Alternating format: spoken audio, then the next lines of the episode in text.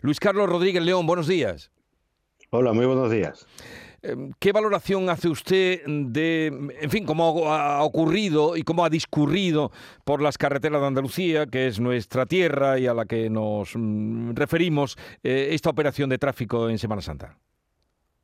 Bueno, pues la valoración tiene que ser necesariamente negativa, porque la tendencia debería ser la que en los últimos años, justo antes de la pandemia, veníamos teniendo en, España, que es la disminución de fallecidos y lesionados por cuestiones de siniestros viales. Por lo tanto, cualquier eh, repunte en esa, en esa estadística debe valorarse negativamente. ¿Y por qué se ha dado? ¿Por qué esta subida? Bueno, pues eh, a mí del informe de la, de la DGT hay dos cuestiones que me preocupan especialmente y además están íntimamente unidas. Eh, el incremento de siniestros por salida de la vía y el atropello de personas que caminaban por las, eh, por las carreteras. Y digo que las dos están íntimamente ligadas porque mm, detrás de eso, desde mi punto de vista, existe un diseño deficiente de los sistemas de seguridad en las vías convencionales. Eh, la salida de la vía puede producirse por cualquier despiste, por cualquier circunstancia en el momento de, circular con, el vehículo y la mayoría de las vías convencionales no tienen espacio, espacio suficiente como para que el vehículo, si se sale de la línea longitudinal derecha que marca la carretera, tenga una zona de seguridad. Estamos acostumbrados a ver prácticamente en la totalidad de las carreteras, mm, no solo ya de, España, también en nuestra comunidad autónoma, que eh, junto a la línea blanca eh, del margen derecho por el que estamos circulando, prácticamente un palmo después acaba el asfalto e inmediatamente hay una cuneta. Eh, cualquier avería que tenga un vehículo, si se para, está ocupando parte del carril cualquier despiste que tenga un conductor o una avería o cualquier circunstancia que haga que en un momento determinado salga del carril de circulación, lo que se va a encontrar es una cuneta en el que, muy fácilmente eh, va a colisionar o incluso va a volcar porque hemos visto que hay algunas que son absolutamente impracticables.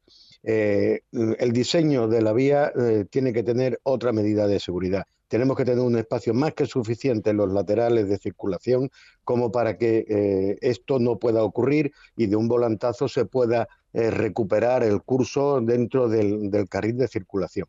Y digo que esto estaba muy vinculado con el atropello de personas que caminan por la carretera, porque precisamente por faltar ese espacio eh, fuera de las vías de circulación, los que caminan por la carretera lo están haciendo en numerosas ocasiones eh, en parte del carril de circulación porque tampoco tienen espacio para que un peatón vaya caminando. Lo vemos frecuentemente incluso en la ruta de La Plata, la ruta del Camino de Santiago, en la que te encuentras personas que están caminando por la calzada porque no hay un espacio físico fuera del espacio de circulación de los vehículos. Por lo tanto, ahí tenemos una asignatura pendiente desde mi punto de vista que influye muy negativamente en la seguridad y que nos da la razón con esta cantidad de siniestros por salida de vía.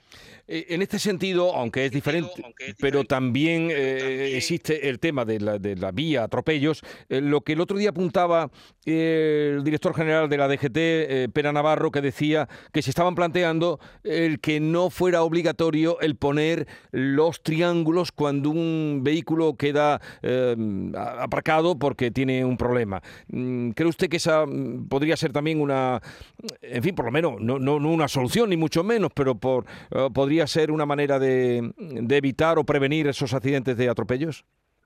Hombre, pues no sé, hombre, los atropellos eh, que se producen cuando el, el, individuo tiene un problema para el coche y va a poner el triángulo eh, y en ese momento es atropellado, que supongo que será a lo que se estaba refiriendo el, director de, tráfico, supongo que son casos eh, mínimos y son casos sobre todo de falta de prudencia de cómo hacer esa maniobra. Es decir, usted tiene que ir caminando fuera de la calzada y colocar el triángulo desde fuera de la calzada. Lo que no puede es precisamente estar caminando por la calzada hasta el lugar donde tiene que poner el triángulo. Yo creo que es que con independencia de todo esto hay una falta de formación. Hombre, esto se puede evitar con el uso de esta luz que hay que poner ahora eh, encima del vehículo, que se ve mucho más que un triángulo.